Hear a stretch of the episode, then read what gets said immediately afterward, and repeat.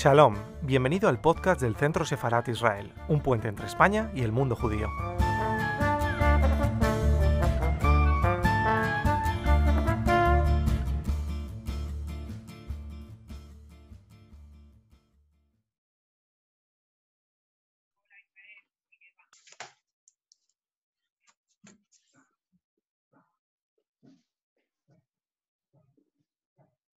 Bueno, buenas tardes. Bienvenidos a la actividad de Centro Sefarat Israel en Casa y con ello la presentación del libro El gueto interior a cargo del autor Santiago Amigorena y de Martín Caparrós, traductor de la obra.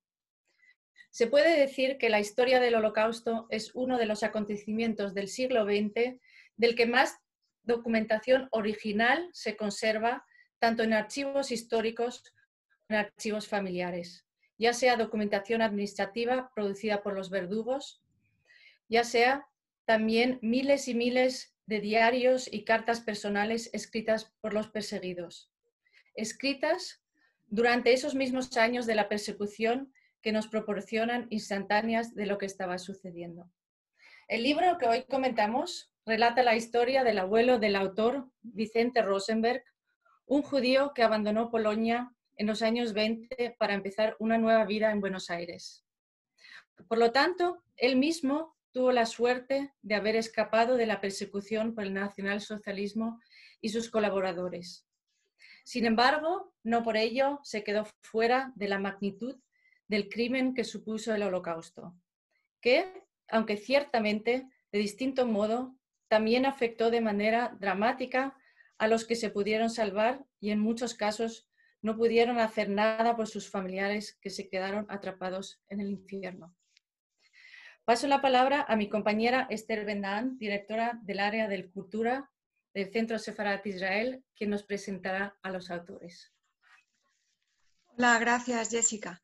Eh, la verdad que es emocionante tener estos dos autores aquí, es como un encuentro diaspórico en el que de repente una obra adquiere un sentido totalmente casi diferente, ¿no? porque es un sentido familiar y un sentido de una vuelta curiosa a Europa. Eh, dice Misleva Weibenberg que cuando pensamos en Europa, los judíos no pensamos en los tesoros de Florencia ni en las pinturas del Greco, pensamos en Auschwitz. Y esta obra, de alguna forma, nos, relata de nuevo y nos trae de nuevo esa memoria.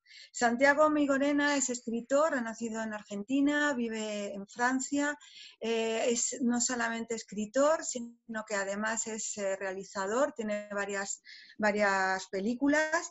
Y esta eh, no, es su primera obra, tiene otros, otros libros escritos, pero lo, curioso de esta obra que ha sido finalista de tres grandes premios franceses, finalista del Concours, del Médicis y también de los libreros de Nancy que obtuvo finalmente este premio. Es una obra muy reconocida en Francia y para nosotros es una suerte tenerla en España y poderla leer en español. Yo acabo de leerla y bueno, decimos español, pero habría que decir quizá en argentino. Eh, porque tenemos aquí también, y compartiendo con nosotros esta tarde, a, un familiar, al primo de Santiago, a Martín Caparrós, también escritor y también de alguna forma coautor de esta traducción en español eh, en argentino. Y eso es también una parte de la riqueza de, este, este, libro que tenemos la suerte de poder leer ahora. Eh, Martín es también escritor, es eh, viajero, es periodista, es muy conocido en España por sus reportajes y por su trabajo en el diario El País y además está también ahora en este momento promocionando una, una, una obra que, que, es una obra que juega entre la ficción y la no ficción, se, se llama Sin Fin, que comienza pues, eh, a partir de, de, esta obra, empieza además eh, una gran colección en Random House. Así que muchísimas gracias a los dos. Para mí ha sido realmente emocionante poder leer este libro y compartir con vosotros ahora esta, esta comunicación y esta presentación. Gracias porque realmente creo que es un libro que va a ayudar mucho a entrar en esa memoria del holocausto desde los que se quedaron afuera y lo vieron en la distancia con el dolor de la ausencia y de la distancia. Gracias. Bueno, gracias Esther. Me parece que me toca a mí ahora, ¿no? Este, sí, sí. Si nadie viene a demostrarnos lo contrario, seguramente debe ser que me toca a mí. Em, yo voy a ser como de, algo así como preguntador. Este, voy a preguntar toda una cantidad de cosas que ya sé, que es lo que este, hacen en estos casos los preguntadores, y algunas que no. Eh, pero de lo que se trata es de que ustedes que están allí del otro lado eh, puedan encontrar respuestas para, para mis dos tipos de preguntas, digamos. Y para empezar de la manera más eh, ridícula posible, voy a hacer la pregunta que hacen este, sistemáticamente los malos periodistas cuando llegan a entrevistarte porque has sacado un libro y ellos no han mirado ni siquiera la solapa. La pregunta, Santiago, es, eh, ¿cómo fue que se te ocurrió escribir este libro? es una pregunta que de la parte de otro periodista sería menos ridícula. Pero de la parte de, la parte tuya, eh, Martín, primo, eh, primo nieto del mismo abuelo, eh, tiene un peso, digamos, un poco más grande, porque mm. el libro tiene muy claramente dos orígenes. un origen es un libro que, que escribiste vos, que se llama Los Abuelos, en el que contás la vida de tus dos abuelos, el que compartimos y el que no compartimos, mm. y, las, bueno, contás desde su nacimiento hasta el momento donde nacés vos. En ese libro hay unas páginas que cuentan este periodo en el cual Vicente Rosenberg recibe las cartas de su abuela desde el gueto de Varsovia. Vicente está viviendo ya en Buenos Aires.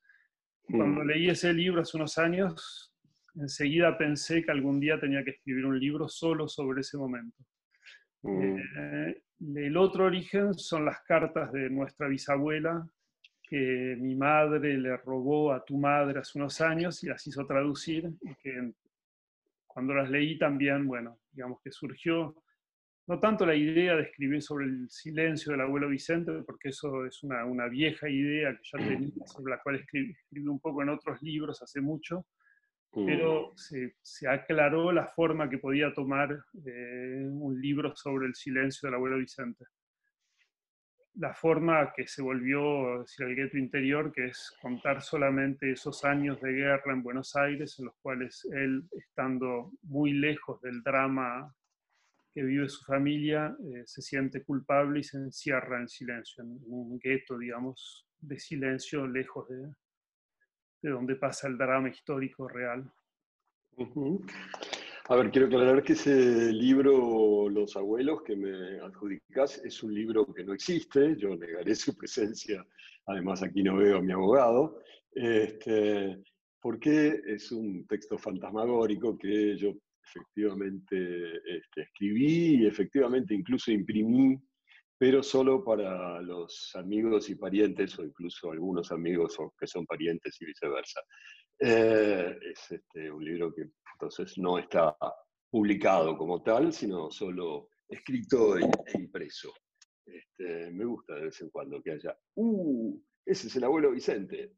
Porque además, fija, ah, ah, no sé lo que dice ahí. Santi. O sea, sigamos así. Ah, ah ¿Qué más dicen? Dice Antonio Martín Caparrós Rosenberg, pero no, no, pero ahora que lo, sabes que no sabía lo de la, la dedicatoria, mirá lo que dice. Claro. No lo había, no lo recordaba yo. Sigamos haciéndolo, sí. Mostrá, la tapa, mostrá la tapa porque ahí tiene algo que es muy bonito, que es, eh, este es el, abuelo Vicente leyendo Los Abuelos, o sea, leyendo este libro que obviamente nunca pudo haber conocido, en un dibujo de mi gran amigo Miguel Red, que lo tomó de una foto, solo le agregó el libro, y aquí en, un dibujo también de Miguel está eh, mi abuelo Antonio Caparrós. O sea, y hay, eh, se, editaron de ese libro solo 200 ejemplares, se, se imprimieron de ese libro solo 200 ejemplares, 100 tienen al abuelo Vicente en la, en la tapa y, al abuelo Antonio en la contra, y los otros 100 al revés. Pero bueno, eh, más allá de esta aclaración innecesaria, eh, decías que habías decidido eh, contar la historia del silencio del abuelo eh, y aquí es donde deberías aclarar que siempre este, has considerado de alguna manera ese silencio como el origen mítico del tuyo propio, digo, no del tu propio origen, sino de tu propio silencio, del que tanto te has jactado. Sí, en general paro de hablar cuando me hablan de mi silencio para probar que puedo ser silencioso. En este momento estoy hablando muy seguido y mm. me cuesta mucho efectivamente hablar de tanto silencio, hablar tanto de, mi silencio. Eh, bueno, sí, los, los, tres primeros libros que publiqué se llaman Una infancia lacónica, una juventud afónica y una adolescencia taciturna. Eh, es decir, que el silencio es un tema que me ocupa desde hace mucho y esos libros hacen parte de, una, de un proyecto que cuenta la historia de, de un chico, adolescente y luego adulto que no habla y que escribe porque no habla. Que escribiendo piensa encontrar otro, otro idioma y al final se da cuenta que la escritura es tan silenciosa como la palabra, para decirlo de una manera muy esquemática.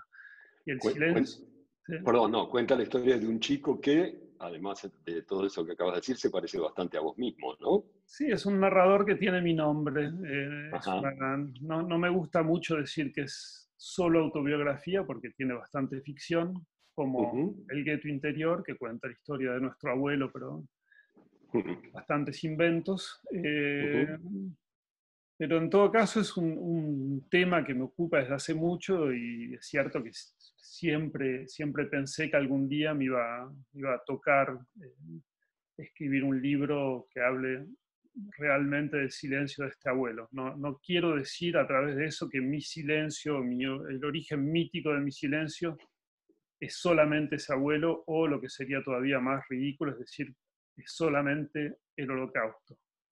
Es un, silencio que tiene varios orígenes, le, le busco constantemente una genealogía que va de los dos lados, también del lado de mi familia paterna católica, argentina, vasca. Eh, y bueno, de muchos dramas de mi infancia también. ¿Y por qué, por qué dijiste hace un momento que hacía mucho que pensabas que tenías que escribir sobre el silencio del abuelo Vicente? ¿Qué, qué de eso te llamaba desde hace tanto tiempo? Bueno, es un silencio del cual siempre siempre se habló en la familia. Es un silencio que me parece que nunca se cayó tanto como en otras familias. Es decir, la, la, mm.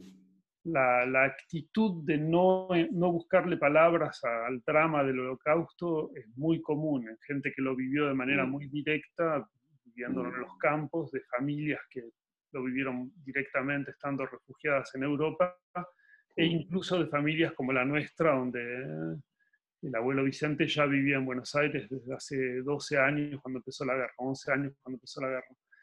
Mm. Eh, el silencio ese, como siempre estuvo presente en las conversaciones sobre él, en, lo que se mm. contaba de él, el hecho de no, no haber querido buscar palabras ¿no? para decir eso. No es solamente no haber podido hablar, pero nunca haber querido encontrar algunas palabras para decirlo.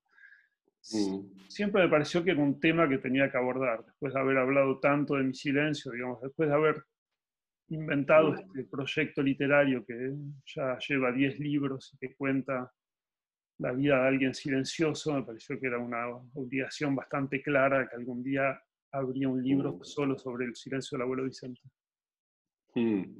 Sí, es un, creo que quedó más o menos claro, pero la, componente básica de ese silencio es justamente no haber hablado nunca este, con su mujer, nuestra abuela, o con sus hijas, eh, nuestras madres y tías y demás, mm. eh, sobre el hecho de que este, su madre y su hermano y su hermana y demás estaban en una situación absolutamente incierta en Varsovia mm. o en algún lugar de Polonia, no ni siquiera sabía bien dónde estaban, de su madre sabía que estaba en Varsovia, pero de, sus hermanos no sabía mucho más, eh, en pleno gueto, en, pleno, plena ocupación nazi y demás, etc.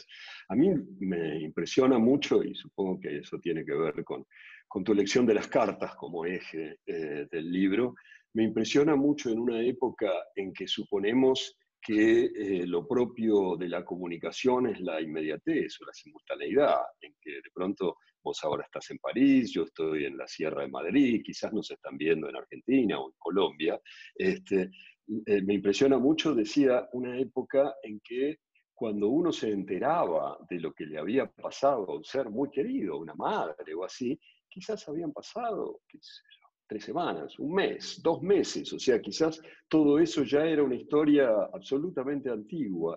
Hay algo rarísimo en eso, ¿no? En la idea de que uno cree que vive con los demás y esta época nos hace creer que vivimos en simultaneidad con los demás. Pero, qué sé yo, este, alguien, eh, la noticia de una muerte tardaba un mes en llegar, y esa persona no había muerto para aquel que no lo sabía durante todo ese mes. ¿no? Hay algo como muy fuerte en eso, y como decía, supongo que tendrá que ver con tu elección de las cartas como un poco el eje de, narrativo del relato. ¿no? Sí, sí, las cartas llegan como, como tantas cartas, hay, hay muchas correspondencias de gente que estaba en el gueto de Varsovia con gente que estaba afuera, hay correspondencias con Mm. con gente que estaba del otro lado del muro en Varsovia, pero también con gente que vivía en Europa o en América. Eh, pero es cierto que el libro lo cuenta, ¿no? Hay cartas que llegaban tres semanas después, hay algunas que llegaban dos, tres meses después, o había mm. algunas noticias que llegaban, como pasa en el libro, a través de un amigo del mm. personaje principal que llega a Buenos Aires y que da noticias de hace seis meses. Lo, que, lo que me parece que no cambió tanto es que la inmediatez o la no inmediatez de las noticias no siempre hace que las noticias tengan peso o que tengan eh, algún tipo de efectividad. saber de la muerte de alguien el día mismo o un mes y medio después, fundamentalmente no cambia lo que se sabe de la muerte o lo que se siente o la manera de sentir la muerte, me parece. Y bueno, es una cosa que pasa también con, con, el resto de la información que se recibe, ¿no? que me parece que está, es otro tema del libro, es cómo se va recibiendo información, no solamente información familiar, pero información sobre lo que está pasando desde un punto de mm. vista político, militar, mm, eh, en Europa y cómo esa información, eh, de cierta manera, por más inmediata que sea, porque hubo cosas que se supieron bastante rápido, tampoco tuvieron la, tampoco dieron la posibilidad de oponerse o de sentirlas de una manera que provoque un cambio radical. Eh, mm. Sí, bueno, en ese sentido está la historia de este eh, como resistente eh, judío polaco que consiguió salir de, de, Polonia, no me acuerdo si fue en el año 41, ¿no? O una cosa por el estilo, y comunicarle a, los ingleses que esto estaba sucediendo, y, y alguna vez, bueno, varias veces lo comentamos, este, el, creo que el Daily Telegraph, uno de los grandes diarios ingleses, eh, publicó en la página 5 de una edición de seis páginas, chiquito abajo, que habría 600.000 este, judíos asesinados en Polonia o una cosa por el estilo. O sea, una de las grandes noticias del siglo XX eran ocho líneas en una columnita baja. De hecho, eh, aquel hombre se mató al año siguiente por su incapacidad para, para, hacer que esa noticia le importara a alguien. O sea que efectivamente el hecho de que una noticia se diga no quiere decir que importe en absoluto, pero hay algo como en este ejercicio que uno hace de, de, pensar en alguien que uno quiere y de pensarse en relación con esa persona que uno quiere, eh, que se torna muy extraño cuando esa persona eventualmente está muerta y uno no lo sabe. ¿no? Uno sigue pensándose en relación con una persona viva y de pronto este, simplemente uno no sabe que esa persona ya no lo está. ¿no? Sí, sí, es una, una de las, seguramente de las cosas más extrañas que vivió nuestro, nuestro abuelo, no haber sabido durante años mm. que le había pasado exactamente a su madre. haber mm. quizás esperado más de lo que nosotros podemos suponer ahora, ¿no? Mm. Pero para, para volver a, ese, un nivel de información eh, que, que, pasa por las cartas, aquí hay una foto del abuelo Vicente, eh, mm. estas son las cartas, fotos de las cartas de verdad de, nuestra bisabuela. cuando se transmite una información, y ahí por eso lo dije con respecto a lo que decía sobre esta época donde estamos hablando aquí, sin saber si alguien nos escucha, pero esperando que alguien nos escuche en algún lugar del mundo. Mm. Eh, lo, que, lo que se transmite de una manera más, más inmediata quizás tiene menos peso que lo que se transmite de una manera tan lenta como la literatura. Mm. Entonces, quizás esas cartas en ese momento llegaban, las menos trágicas, digamos, de esas cartas, nuestro abuelo las leía, pensaba un poco en ellas y las dejaba de lado y bueno.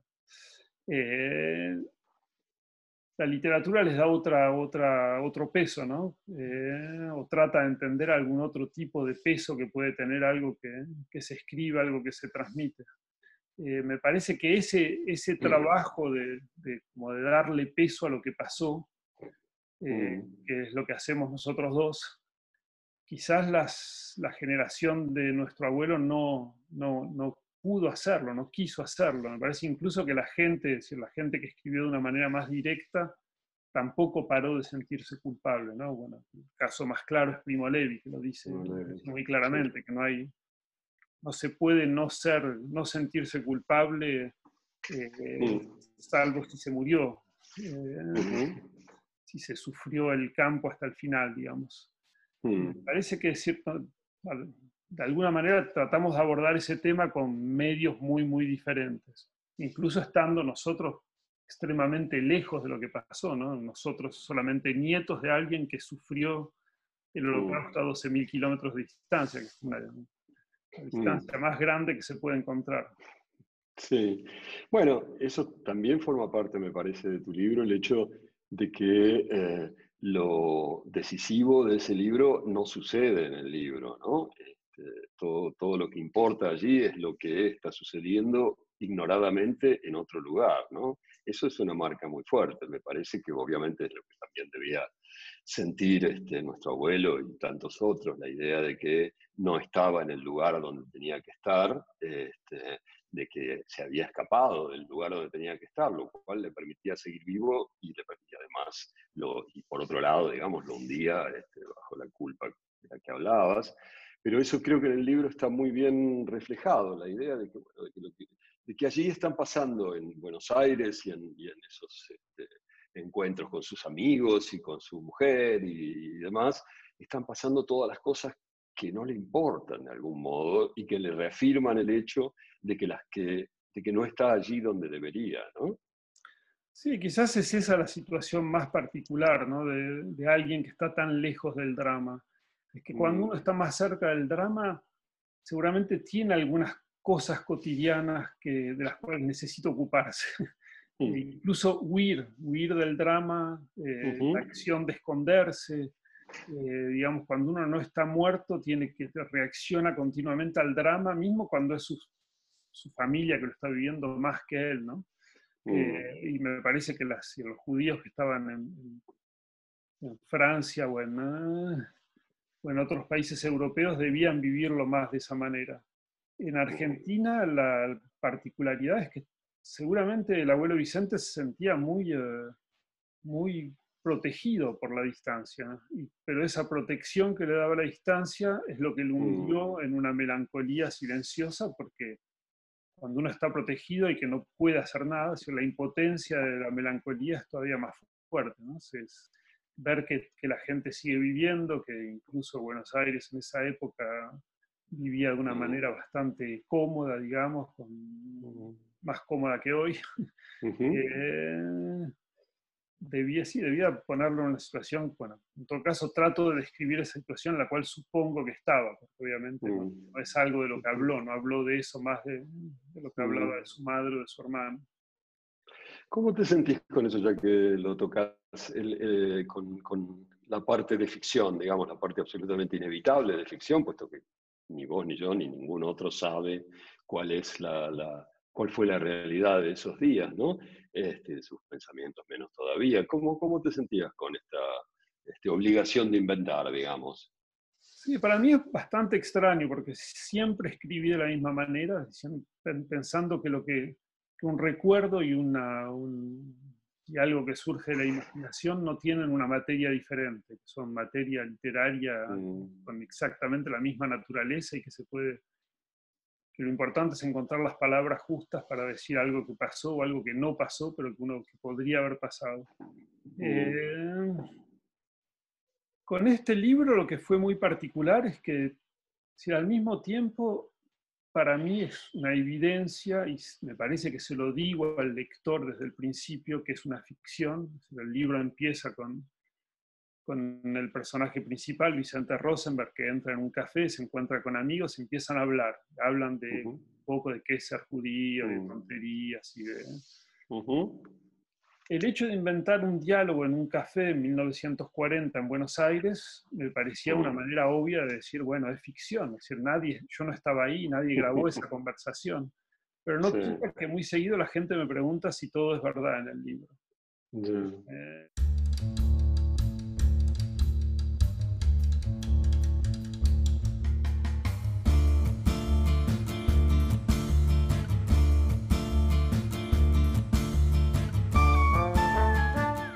Estás escuchando el podcast del Centro Sefarat Israel. Gracias por seguirnos.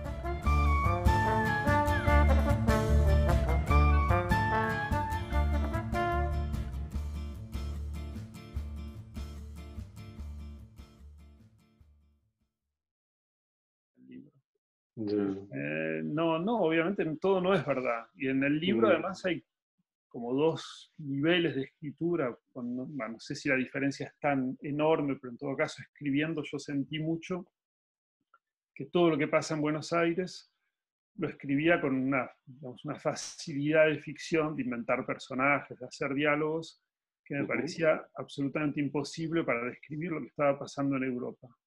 Mismo si al principio, cuando empecé a escribir, pensé que iba a contar cosas en, Alemania o en Polonia, cosas entre, entre oficiales nazis o, entre gente en el gueto de Varsovia, eh, también inventando personajes, haciendo diálogos, eh, imaginando mm. situaciones que obviamente no conocí, que no puedo haber conocido.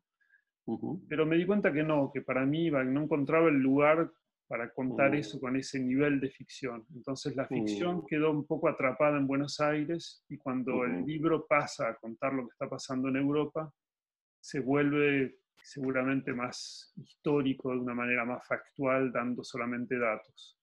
Mm. Eh, fue una opción que me apareció como obligatoria mientras escribía, no es algo que había pensado antes. Cuando empecé a escribir, suponía mm. que iba a poder tratar todo con el mismo nivel de ficción. ¿Y por qué se te pareció eso? ¿Por qué esa diferencia? ¿Por qué apareció esa obligación, digamos?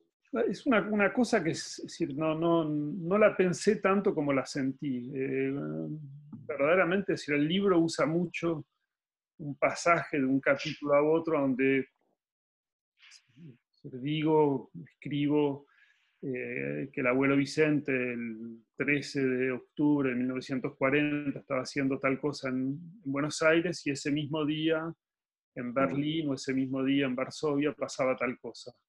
Eh, eh, esos datos son exactos con respecto a lo que pasaba históricamente en Varsovia o en Berlín. Pero cuando empecé a escribir suponía que diciendo eso podía permitirme hacer un diálogo entre, no sé, entre Hitler y Goebbels y, eh, y alguien, un amigo en el gueto, ¿no? Eh. Pero no me salía, no. me salía de ninguna manera, se me parecía totalmente falso, y es, mm. raro, porque no quiere decir que no se pueda escribir ficción sobre el holocausto, que sea imposible mm. inventar ficción sobre... Pero, pero bueno, de, donde yo estaba escribiendo era absolutamente mm. imposible. Sí, supongo que en el caso del holocausto debe ser un, este debe ser un caso particular de algo que creo que es más amplio, que es que es muy difícil poner en escena y hacer hablar a los personajes históricos, ¿no? Este, porque hay como demasiados prejuicios sobre ellos, demasiadas ideas previas sobre cómo son, qué hacen, y casi cualquier cosa que uno les haga hacer este, está muy siempre al borde del ridículo, me parece, ¿no? Creo que eso es... Mismo sobre la madre de Vicente, eh, estaba Goldberg, que podrías decir, bueno, es mi bisabuela, podría inventar a mi bisabuela. Tengo derecho. Nadie se hubiese ofendido, me parece. Eh, pero no, encontré, no encontré la manera. Es muy extraño, ¿no? no siempre cuando me preguntan por esa diferencia entre ficción y no ficción, Eh, doy un ejemplo, no sé si alguna vez te lo dije a, vos, pero en otro libro que escribí, en, un libro muy largo de 600 páginas, una vez mi editor me trató, me, pidió que aclare lo que yo sentía con respecto a la ficción y a la no ficción, y le dije, bueno, en ese libro donde cuento muchas cosas de mi adolescencia, un narrador que tiene mi nombre, donde muchas cosas se puede decir que son ciertas, es decir, que otras memorias que la mía podrían decir que, que, existieron, mm. hay un gesto que le, le, hago hacer a mi hermano mm. que, que, es absurdo de todo punto de vista. Es decir, mi hermano a la edad que tenemos en ese, en ese libro, 17 y 18 años, nunca mm. hubiese hecho ese gesto. Pero a mí, para mí, es lo más, lo más real de todo lo que está escrito en esas 600 páginas. Me parece que, bueno, es uno de los misterios de la literatura, ¿no? ¿Ah? ¿Qué gesto? Bueno, es, es un libro, se llama Las primeras veces, y cuenta las, todas las primeras veces de la adolescencia, y termina, el libro termina por la primera vez a donde yo hago el amor. Y cuento que después de haber hecho el amor, estamos en, en, Grecia, en una isla, y mi hermano viene, hablo un poco con él, y en cierto momento, después de que le cuente, bueno, hice el amor por primera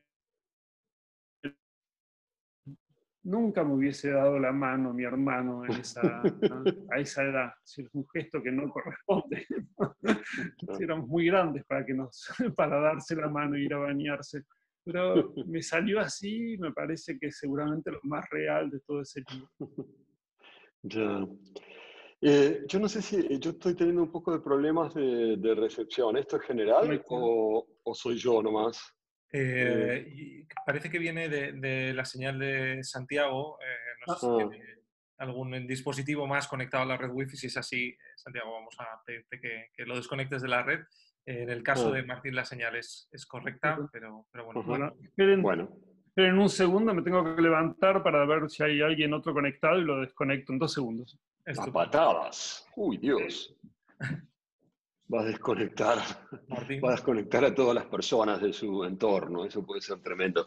Yo, si quieren, aprovecho la desconexión para meterme ahora yo. Este, no, sí, ya que estamos, pensaba hablar de eso más tarde, pero ya que no está Santiago ahora, eh, cuando me propusieron traducir el libro, voy a hablar de mi, de mi trabajo de traductor. Ah, ¿ya volviste? Sí, como se podía suponer, todo el mundo estaba conectado a Internet. ok. Bueno, entonces por suerte interrumpiste mi tontería, voy a dejarla si acaso para después. iba a aprovechar tu ausencia para hablar de, mi traducción, pero ya que ah. volviste, lo dejo. Escúchame, no, decías lo de las, eh, eh, las eh, los estilos, esos dos estilos y, y, demás. Yo quería preguntarte por la diferencia de estilo justamente que hay entre este libro y la mayoría de los otros tuyos, estos libros a los que te referías, que son como tu obra central, digamos, tienen un estilo que llamaría mucho más, este, que, ¿cómo se podría decir? Mucho más complejizado, digamos, mucho más francés, en el peor sentido de la palabra. Este, y en cambio este tiene un estilo mucho más llano. Este, digo, el otro, en general tu estilo está mucho más hecho de subordinada, de adjetivación este, florida, de, subjuntivos este, que en francés se usan poco y demás. Eh, en cambio aquí no los hay prácticamente, nada de todo eso. ¿Por qué? ¿Fue una decisión? Sí, también, también es algo que pasó escribiendo, es decir, me di cuenta que apenas ponía alguna palabra incluso complicada, simplemente vocabulario extraño, que lo hago mucho en mis otros libros, me parecía estar de más. Y mm. es el, seguramente es el único libro que corrigiendo le saqué muchas cosas. Le saqué mm. palabras a cada frase, saqué frases a los capítulos, saqué personajes, capítulos, es como que todo estaba de más, entonces quedó algo que seguramente comparado con mis otros libros es muy, muy mm. seco. Que todo estaba de más es una buena definición, ¿no? Sí, quizás quedaron algunas páginas, pero... Ajá. Eh, hoy, hoy veía que le habías dicho a la vanguardia algo así como que no es para recordarlo, sino para olvidarlo, que lo, que lo escribías. Eh, hay todo un tema, obviamente, el tema de la famosa memoria y la obligación de la memoria y el trabajo de la memoria y todo esto que se ha edificado alrededor de la memoria que en nuestro doble papel de un poco judíos y un poco argentinos este, tenemos por partida triple, yo creo, porque si hay un país donde la palabra memoria ha sido despojada de sus numerosísimas acepciones para quedar en una sola, que es recuerdo de las atrocidades cometidas por eh, los militares en tal momento, este, de la misma manera en que si hay una cultura donde la palabra memoria lamentablemente ha quedado este, despojada de la mayoría de sus, este, de sus atribuciones para quedar reducida a recuerdo de las atrocidades cometidas en el holocausto, etcétera, etcétera, son entonces la argentinidad y el judaísmo. Eh, y eso crea eso, esta especie de univocidad de la memoria. La memoria es solo recordar eso y hay que recordarlo. ¿Cómo, cómo te sentís con eso? No, yo, es decir, yo siempre mismo, antes de escribir este libro, antes de pensar en escribir algo que hable del holocausto, siempre estuve más bien del lado del olvido. Es decir, escribo solamente sobre el pasado, pero con el mm. propósito de, olvidar, ¿no? de recordarme. Eh, siempre defendí el hecho de que había más vida del lado del olvido que del lado de la memoria. La memoria es claramente lo que hace escribir, pero lo que, lo que hace vivir es más el olvido me parece que la memoria. Con, obviamente con el holocausto es muy complejo, como con la, dictadura de los 70 en Argentina. Eh, bueno, primero, y el caso argentino es todavía más claro seguramente que el, que el caso del holocausto, el peligro es que cuando, hay una, cuando empieza a haber una obligación de memoria, muy seguido se acompaña de una utilización de lo que puede ser un discurso sobre esa memoria. Entonces se vuelve un, mm. discurso oficial que no se puede poner en duda. Mm. No es más un trabajo de historia, de historiador, es decir, no es más un trabajo de diálogo entre interpretaciones diferentes. Eh, no, no es más tampoco entender el pasado para actuar en el presente. Y, y bueno, con, con, el, con el holocausto, donde es un tema todavía más complejo seguramente, porque la, la inmensidad histórica del evento todavía para mucha gente es, es, único y en algún sentido impensable, que no es lo que yo pienso, yo pienso que es, hay que pensar, eh, pero que hay que pensar también para olvidar. Es decir, que pensar es un primer paso hacia un trabajo de olvido. Pero no es, es decir, cuando, cuando uso la palabra olvido, es el contrario de la palabra negación, obviamente. No es un olvido de mm. no pensar en algo que está presente. Es el trabajo natural que hace el tiempo y que hace el pensamiento para mm. terminar viviendo con algo en paz. Lo que, a lo que yo aspiro, no solamente para mí, pero para todo el mundo, es que vivamos en paz con nuestro pasado, con el pasado terrible y con el pasado no terrible. Digamos que el pasado el pasado más terrible muy seguido sigue siendo una especie de herida que impide pensar. Eh, entonces el libro va en ese sentido. Después muy seguido discutí con gente para quien obviamente todavía es imposible pensar esa herida, ¿no? La herida está demasiado presente. Mm. y obviamente no tengo nada que decir a alguien que necesite todavía recordar todo el tiempo de la misma manera lo que pasó. Es, eh, mm. cosa personal.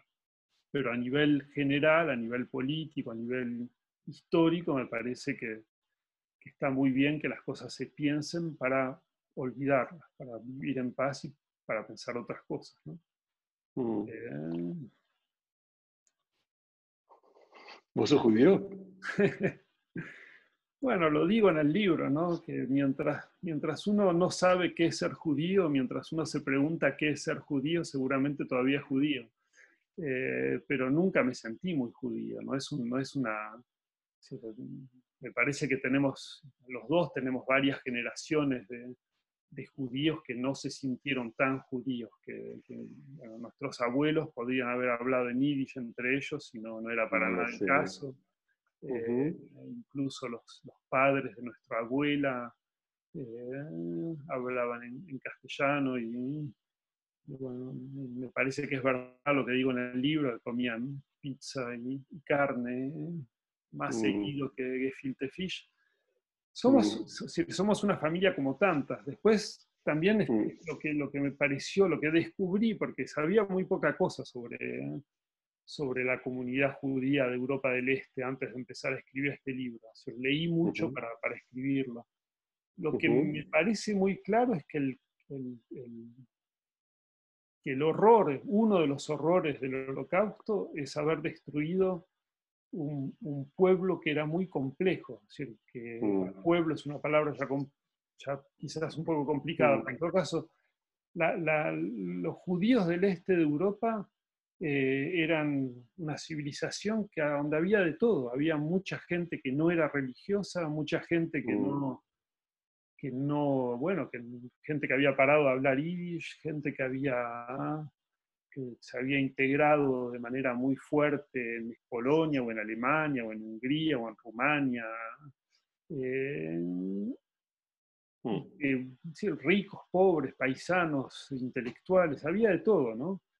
Y lo que se destruyó es como no solamente una cosa absurda que los alemanes llamaron semitas, cuando un término, un término que se sabía que no era, no era el término correcto, pero también una, una, memoria, digamos, la memoria de una vida que estuvo ahí durante muchísimo tiempo y que había creado sus, sus formas y sus, eh, y su cultura, eh, y es eso que se trató de destruir, me parece, de una manera bastante consciente.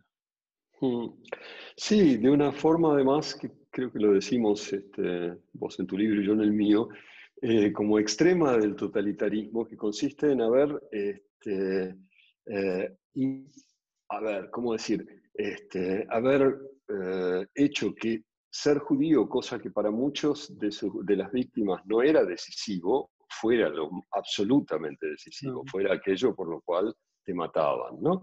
Muchas personas, como probablemente nuestro abuelo, para quienes, bueno, ser judío era un tema, entre tantos otros temas, entre, como vos decís por ahí, ser polaco, haber querido ser alemán, este, después ser argentino, etcétera, etcétera, y haber querido ser abogado y haber este, vivido en una ciudad grande de, Europa, este, y haberse sentido parte de la modernidad, y etcétera, etcétera. Bueno, y el, la totalización, digamos, del totalitarismo nazi consiste, yo creo, antes que nada, en haber dicho nada de eso importa. Lo único que importa es que usted este, en algún momento fue definido como judío y por lo tanto por eso va a morir. ¿no? Es muy fuerte como este, a tanta, tanta gente fue asesinada por algo que no les importaba hacer, que no creían que era. ¿no? lo que es este, terrible es que, que, que para los nazis fue una discusión eterna. Es decir, del, del, 33 al 45 nunca pararon de tratar de encontrar una definición de lo que era ser judío que sea buena para, para todos. ¿no? Mm. E incluso no, no, no, no, lograron que los otros países a los cuales obligaron a definir qué era ser judío adopten la misma definición que ellos estaban adoptando en, ese momento. En cada mm. país de Europa, ser judío para el poder era otra cosa. Mm. Eh, pero al mismo tiempo bueno, había que, había que definir para, para, para, matar, había que definir. Y ese, seguramente en eso hay algo único ¿no? en el holocausto. no solamente la parte industrial, no solamente la parte legal, pero también esa, lo que tiene que ver con el idioma y con errores del idioma, porque semita es un adjetivo que se aplica de manera, de manera pertinente solamente a los idiomas. Lo que menos tenían los mm. judíos del este de Europa era un idioma semita, ¿no? El, mm. hebreo se usaba solo para, para, las, para las ceremonias. No tenía ningún importancia en la comunidad. Y el yiddish es un dialecto alemán. Sí, sí. Sí. O sea, a mí me impresiona mucho esa cosa de decir, ustedes se creían que eran otra cosa, no, no son lo que se creían, son lo que yo digo que ustedes son, ¿no? Y como son lo que yo digo que ustedes son, se van a, los voy a matar a todos. Eso me parece como un gesto tan este, extremo del totalitarismo en sentido literal, ¿no? Y es ahí donde el olvido, me parece que si es lo mismo el olvido y la, seguramente el olvido y la identidad, ¿no? Lo que hay de vida en el olvido es lo mismo que hay de vida en la identidad cuando uno no tiene una identidad que está definida de una manera terminada, cuando, cuando uno no, cuando uno acepta que no es solo judío, no es solo argentino, no es solo polaco, no es solo alemán, es una mezcla de todas esas cosas todo el tiempo, es que todo el tiempo está cambiando, está, está, peleando entre varias identidades con, con, el diálogo que tiene con el mundo, con la gente que, que quiere, que no quiere. Es decir, en eso hay vida. Después, en una cosa que es una definición, no hay vida. Eh, y cuando la definición, la memoria muy seguido nos hace, nos, lleva a sentir como que la, la identidad es una sola.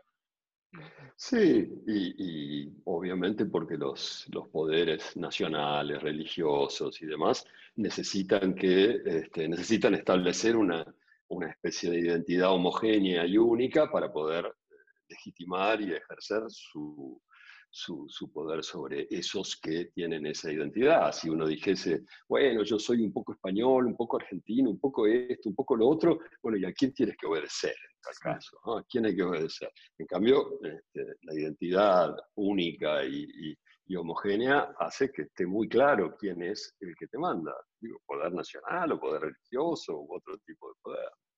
Este, pero por eso digo que en ese sentido el nazismo fue extremo. ¿no? En fin, eh, teníamos que supuestamente eh, eh, aceptar alguna pregunta. Yo no sé si esto sucede ahora o cómo es la situación. ¿Qué se sabe? Hola, ¿hay alguien ahí? No hay nadie. Bueno, apaga y vámonos. Se abandonaron. No se nos dejaron hablando solos. Eso está muy bien. Eso es, es lo que nos merecemos, mira. Hola. Hola. Eh, hola, no sé si me oís. Es que Israel tenía que darle ahora la... Bueno, Israel nos va a poner ahora en imagen, me va a poner en imagen, pero mientras tanto os diré que en el chat han habido muchas, muchas preguntas, mucho interés. Nos saludan desde Venezuela, desde Buenos Aires, desde México, de varias ciudades. Pero además lo que, lo que a mí me, ha emocionado es encontrar que tenemos también en este chat em, gente que os manda saludos y que son familia, como Ariel Rosenberg, como Gonzalo Caparrós, y sobre todo nos ha dado la sorpresa Marta Rosenberg, que, que, también nos ha enviado un saludo y que a quien Eduardo Licciardi felicita por, por hijo sobrino diciendo que, que agradece vuestra, vuestro trabajo y dice así, no creo que sea un primo también, ¿eh? Eduardo Licciardi, dice que os sabéis que sois unos faros para las nuevas generaciones y sobre todo para las nuevas generaciones argentinas. Así que yo también tenía muchas preguntas, pero veo que con todas las que hemos recogido, solamente recordar algo que, Eduardo pone, en, que Santiago tiene en, el principio del libro, que es una cita que a mí me, me ha llamado la atención, que dice así, era imposible reaccionar adecuadamente a lo inconmensurable y el que le exija eso a la víctima debería exigirle al pez tirado en la orilla que se haga crecer unas patas para volver mm. paso a paso a su húmedo elemento de Butterander. Y a mí esta cita me parece que está al principio, pero también está al final del libro, porque de algún modo es un perdón a un personaje que, no se ha hablado tanto aquí, pero sí que este silencio, a ese silencio llega y llega a través de la culpa. Y a mí me resulta de algún modo eh, importante que a través de vuestro testimonio, de tu testimonio, hay una especie de comprensión del personaje, ¿no? Y se, comprende y se acepta y, se, y hay una especie de, de permiso, permiso de, del olvido. Sobre todo en este tiempo de confinamiento en la que de repente tenemos los que tenemos familias fuera, la distancia adquiere un sentido totalmente metafísico y diferente. Al leer el libro he comprendido esa distancia y comprendí la distancia de, Vicente. Entonces, simplemente lanzar esto acerca de la culpa y pasaré a las distintas preguntas que nos han hecho llegar en, en el chat. Dale, por favor. Eh, sí, bueno, me, me, gusta que, digas eso de que se, entiende lo, que lleva, es lo que se puede, digamos que hay una identificación posible con el personaje a pesar la descripción que hago que quizás eh, se lo puede culpar ¿no? como, como alguien que no, que no hizo lo que podía hacer o que no intentó hasta el final. Bueno, eh, me, hace pensar en algo, decir, esa cita la, muy seguido la, tuve que citar oralmente discutiendo con, con, gente joven en Francia. Tuve que encuentros con mucha gente en liceos, por ejemplo, como 2.000 eh, chicos de liceos. Y, y, era una, seguido, no todo el tiempo, pero seguido me decían, bueno, pero qué raro hacer, haber escrito un libro sobre un personaje que es... Eh, eh, que no, tiene coraje, que es como un traidor. Eh, y para mí estaba como, bueno, muy claramente establecido por esa cita y también, bueno, por todo lo que cuento de, nuestro abuelo, que no se le puede reprochar a, alguien en esa situación de no haber hecho más, de no haber me parece es una cosa difícil de aceptar quizás hoy en día, ¿no? porque tenemos una percepción tan heroica de toda nuestra propia potencia, que seguramente surge de la impotencia general que tenemos todos a, enfrentar las cosas que pasan.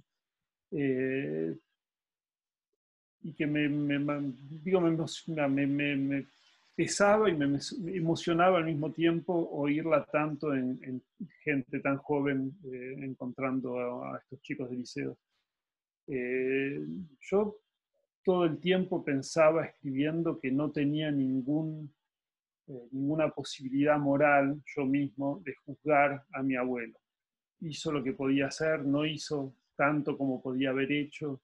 creo que hay situaciones históricas donde donde no hay que usar eso ese tipo de juicio en todo mm. caso, ¿no? Y es algo que, obviamente, hablando de su silencio, de su melancolía, traté de no meterme en eso, no meterme en, un juicio posible moral sobre lo que sobre su actitud. Pues entre muchos que nos sentimos eh, interesados al oír el libro de Martín sobre los abuelos, nos pregunta Andrés Mejía, nos manda una pregunta para, una para cada uno de vosotros. Primero, si, si vas a publicar Los abuelos después de, del interés que ha suscitado este libro y del éxito que ha tenido el libro de, Santiago, a ver si, si, realmente a ti te, vas a publicar este libro y si no te pediría que me lo envíes como amiga. y también nos pregunta Andrés si vas a hacer, una, Santiago, una película de, este libro, si crees que puedes de aquí, de este libro, sacar una película. Empezamos. No, yo no lo pensaba publicar eh, hasta que Santiago lo traduzca. Este, mientras tanto no voy a poder publicarlo, así que esperaré, esperaré a que se decida. Bueno, ya, veo que tengo trabajo para los próximos meses. Eh, bueno, entonces no voy a hacer la película que pensaba hacer. No, me, me, pidieron, si hay productores que me preguntaron, como el libro tuvo éxito, si, tenía ganas de hacer una película a partir del libro. Y bueno, por el momento lo que siento, no sé si se va a volver realidad, es que yo nunca pensé que se podía hacer una película, una película normal de ficción a partir del libro, es decir, no veía las imágenes, pero en cierto mm. momento pensé que quizás se podía hacer un, dibujo animado. Así que eh, en gran parte con, bajo la influencia de una película de hace unos 15 años o 20 años incluso que se llama eh, with Bashir, eh, pensé que quizás había una posible adaptación en, dibujo animado, así que estoy dándole vueltas a esa idea, no, no sé si se va, se va a pues concretar. Esperemos, que así sea. Patricia Weiss pregunta si Vicente era familia de Otto Rosenberg, que es un, creo que de un libro del gitano de Auschwitz. No creo. Rosenberg es una especie de García. ¿eh? Este, quiero decir, es un apellido muy, muy común, no creo. Hay muchísimos Rosenberg. Este, empezando por el matrimonio de cómo era Ethel y Julius, ¿no? Que a los que ejecutaron en Estados Unidos en los años 50 por espías, por espías este, soviéticos, digo, y había un, jerarca nazi que se llamaba Roosevelt también, este, es, una, es un apellido muy, muy, muy común.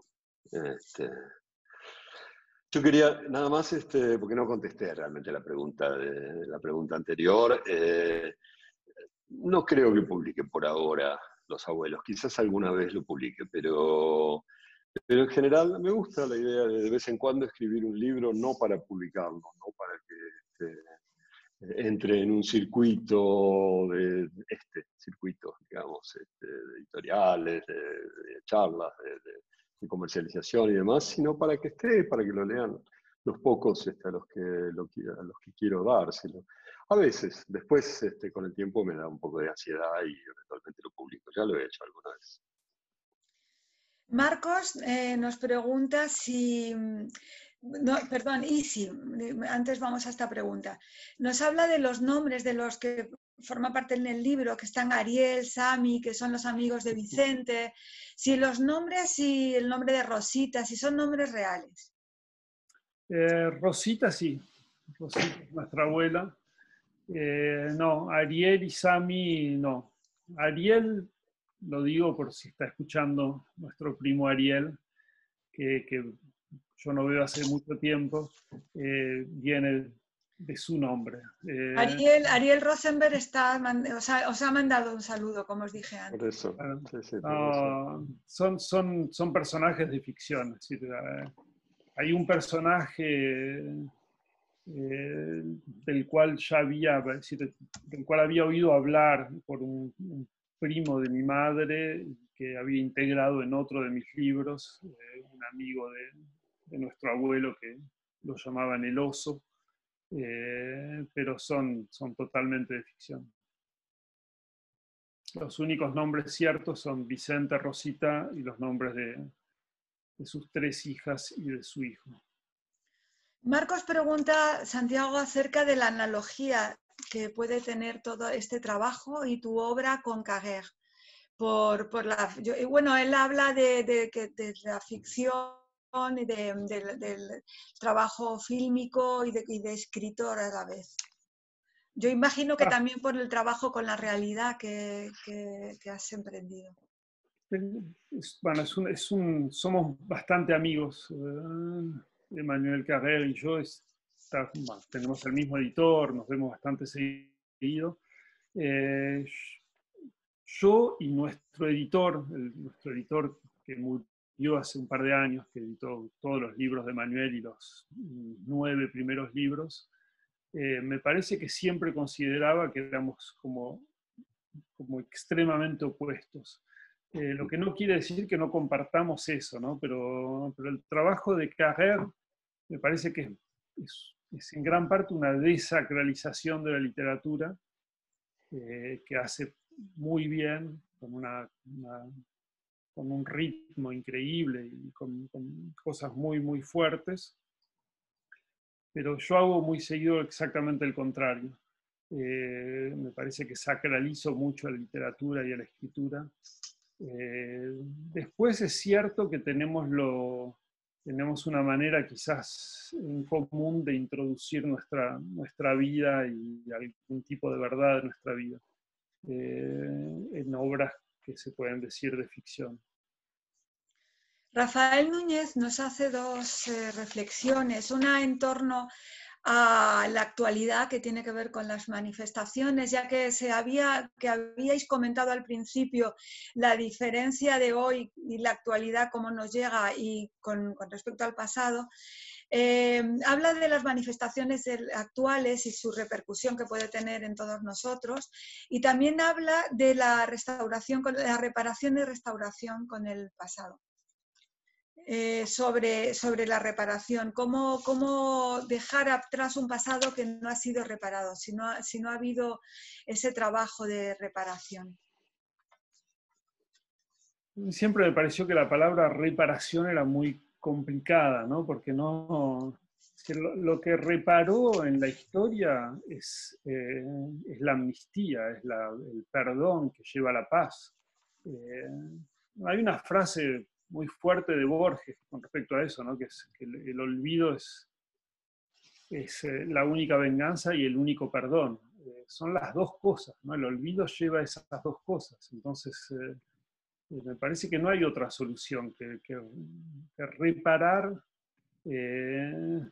si se puede hablar de reparación, por ejemplo, en el caso de una historia colonial, donde hay un pueblo que, robó a otro pueblo y que quizás tiene que pagar devolver lo que robó, eh, devolver las, los millones de vidas que los nazis le sacaron a los judíos o a los gitanos o a los homosexuales o a los comunistas o a los rusos, es imposible, no hay ningún tipo de reparación para eso.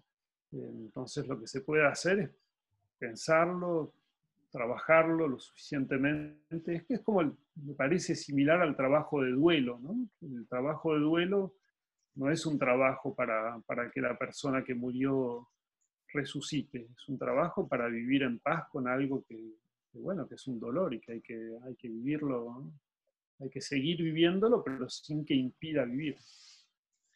Hay, una, hay dentro del libro algo que tiene que ver también con esto, con, decíamos, de las manifestaciones y las noticias, que tú haces muy bien y que, tiene que ver con el hilo mm, de la historia personal de Vicente, pero a la vez de la historia europea y de cómo va él teniendo noticias de esa historia. Por ejemplo, el levantamiento del gueto de Varsovia, que de repente le da, le saca de su silencio y de su hermetismo, ¿no? Y lo vive con alegría. Pero también señalas elementos históricos que este libro puede ser leído por alguien que sabe mucho, ya sabe o ha leído todo del holocausto, pero también para quien no sepa nada. Y eso yo creo que es lo que más me ha parecido interesante del libro. Eh, por ejemplo, cuando señalas en la página 10 del New York Times aparece la, eh, una, una, noticia sobre, sobre los campos y que esa noticia no tiene ninguna repercusión hoy en día eso yo, se vive con extrañeza, ¿no? Yo, y creo que está muy acertada la, el, cómo lo has señalado tú. Bueno, gracias. No, es cierto que seguramente si se siente eso leyendo el libro es porque yo tampoco sabía mucho de, de esa época y aprendí escribiendo y leyendo en el momento, en estos últimos años. Eh, bueno, lo, que pasa es que el holocausto seguramente sea el, evento histórico sobre el cual hay más literatura, ¿no? No, creo que haya nada sobre, sobre lo cual se escribió tanto. Y entre toda esa literatura hay algunos libros, de, sobre todo de historia, de historia factual, que son muy, muy buenos. Es decir, libros teóricos había leído antes, mucho que pensar sobre el evento y sobre sus repercusiones, pero los libros de historia nunca los había leído en detalle y efectivamente hay mucho.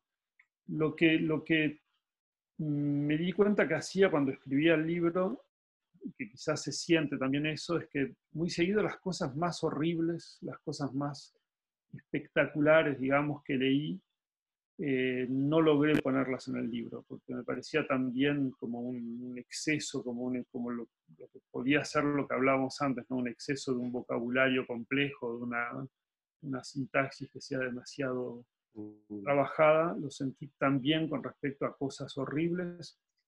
Horribles no quiere decir que sean todas sangrientas, ¿no? Hay cosas muy, muy sangrientas de las cuales hay gente que escucho hablar y gente que no escucho hablar. ¿no? La madre que se come al hijo en el gueto, por ejemplo, o, cosas horribles como el hecho de que los trenes eh, de deportación de los judíos estaban en, los horarios que podían ver todos los, alemanes cuando se subían a cualquier tren, cuando volvían del trabajo a su casa con un, con un tren que salía de Berlín. A las 14.53, veían que el tren siguiente, ocho minutos después, iba a llevar algunos miles de judíos a Auschwitz ese tipo de información al final no logré ponerla, pero son cosas que, se, circulan suficientemente para que el, bueno, el hecho siga siendo algo que se puede pensar y cosas que se saben ahora desde hace mucho tiempo. Nos pregunta Eduardo Licciardi, eh, que acaba de comprar el libro y ya lo ha leído, según nos dice, eh, ¿cómo ha sido la traducción, Martín? ¿Qué emociones ha supuesto la traducción de este libro? Pues, eh, a ver, cuando, cuando Santiago y, su editor, Miguel Aguilar, me propusieron hacer la traducción, eh, yo me quedé un poco cortado. Yo hace mucho, en una época vivía de hacer traducciones, pero hace mucho que no traduzco. Este, entre otras cosas porque no sé cómo traducir, ya no sé cómo traducir. Eso era una jactancia juvenil que tenía, la idea de que se podía traducir un texto. Ahora cada vez más aprendo que es imposible. Pero cuando me lo propusieron, digo, un libro de mi primo Santiago sobre nuestro abuelo, este, era muy difícil, era imposible negarse y además no tenía ganas, ¿no? Este, quería hacerlo. Ahí venía, una vez aceptado que lo haría, el segundo problema, que es a qué idioma traducir. Este, muy brevemente, la última vez que yo había intentado una traducción fue hace como 10 años, en un momento en que yo publicaba en Anagrama y Jorge Herralde me dijo que estaban comprando un inédito de Perec, de Georges Perec, que es uno de los escritores franceses que yo más admiro, estimo, copio, etcétera, etcétera. Y entonces cuando me dijo eso le dije, ah, yo lo podría, lo podría traducir, yo publicaba con ellos, etcétera. Y entonces Herralde riéndose me dijo, bueno, yo voy a ver si, si tengo alguna influencia en este editorial y consigo que, que te lo dejen traducir. Y pasó el tiempo, yo me olvidé, y un año después o así, eh, me llamaron de Anagrama, una persona con la que yo solía trabajar, me dijo, me dice eh, eh, Herralde que, que, vos querías, que tú querías traducir el libro de Perec. Le digo, sí, claro. Este, ah, bueno, bueno, entonces te lo mando y hablamos de cómo sería. Y me lo manda. Y era un libro que se llama Le Condottiere, o una Le Condottiere, o no sé cómo se dice exactamente, los Condottieri. Este, su primera novela que le rechazaron en el año cincuenta y tantos y que al empezar a leerlo uno se daba cuenta de por qué después, cuando ya era Pérez y ya podía haber eh, publicado lo que quisiera, no insistió en que se publicara. Era una novela bastante mala, pero bueno, no dejaba de ser este, Pérez y tal, y yo dije, bueno, lo quiero publicar y lo quiero corregir, traducir igual, hasta que en la página 2 o 3, probando a ver qué haría, me encontré, yo creo, con una mujer este, con jupe sur un trottoir. Y digo, ¿una jupe sur un trottoir es una falda en la acera o es una pollera en la vereda? Este, y es insoluble. Digo, no puede ser las dos cosas. O es una o es otra. Y yo decía, no tiene sentido que yo traduzca al español, que yo diga es una falda en la acera, porque no es mi idioma, pero tampoco tiene sentido que en un libro publicado en Barcelona, una traducción en francés, etcétera, etcétera, eh, el pobre lector español tenga que tragarse la, pollera en la vereda. Entonces eh, renuncié a algo que me hubiera encantado hacer. Dije, no lo puedo hacer, no tengo idioma al cual traducirlo. Por lo tanto, cuando Santiago y Miguel me propusieron hacer esta traducción, le digo, bueno, pero ¿cómo? ¿A qué idioma? Y por suerte, los dos estaban de acuerdo en que había que traducirlo al argentino.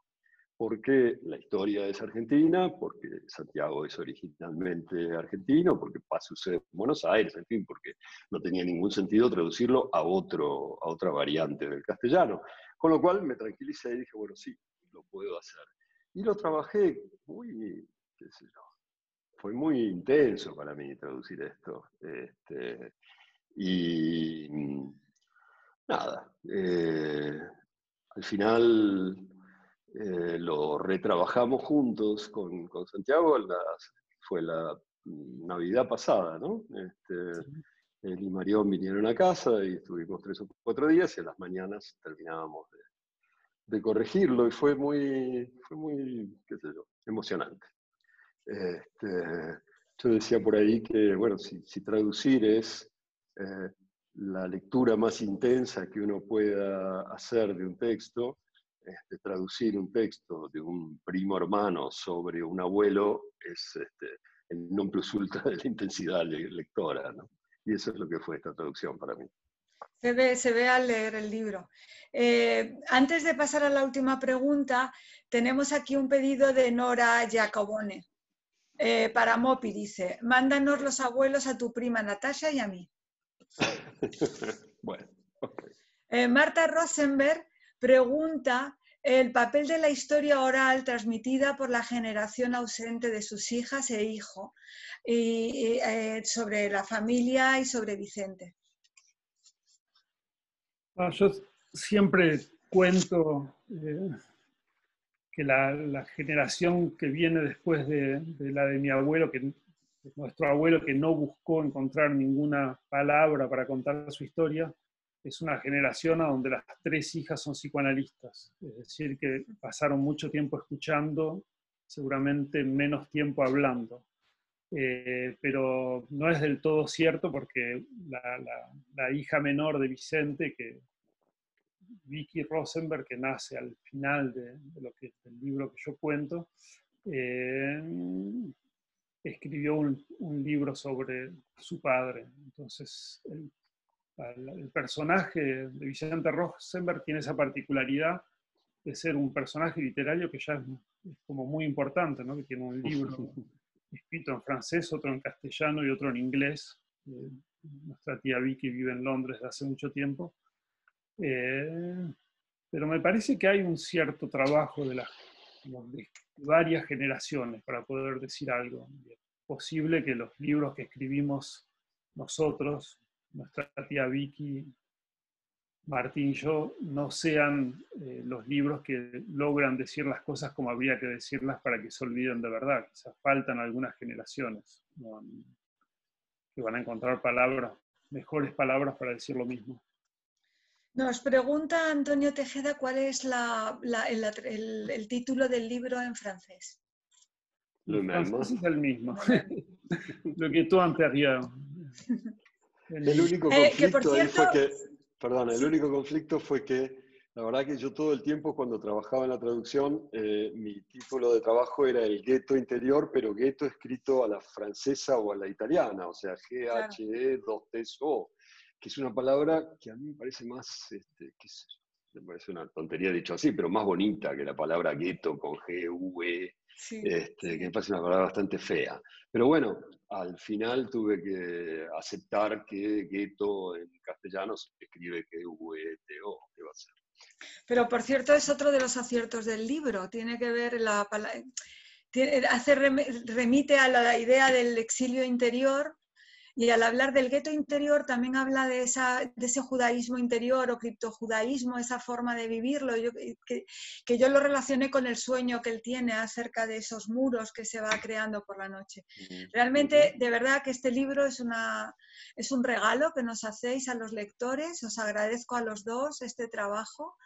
Gracias por estar en Centro Sefarad Israel y compartir con nosotros este, este momento, porque es una lectura, he hecho una lectura y es una lectura que recomiendo, porque realmente es un libro que además le pueden acompañar esas cartas, esas fotos que, que vosotros nos habéis mostrado generosamente y que están allí para que espero que, muchos lectores puedan compartirlo.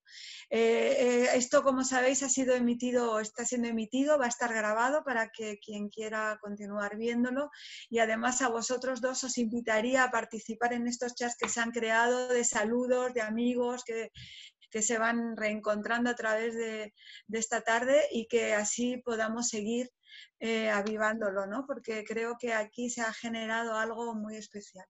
Gracias a vosotros dos. Muchas gracias. Muchas gracias.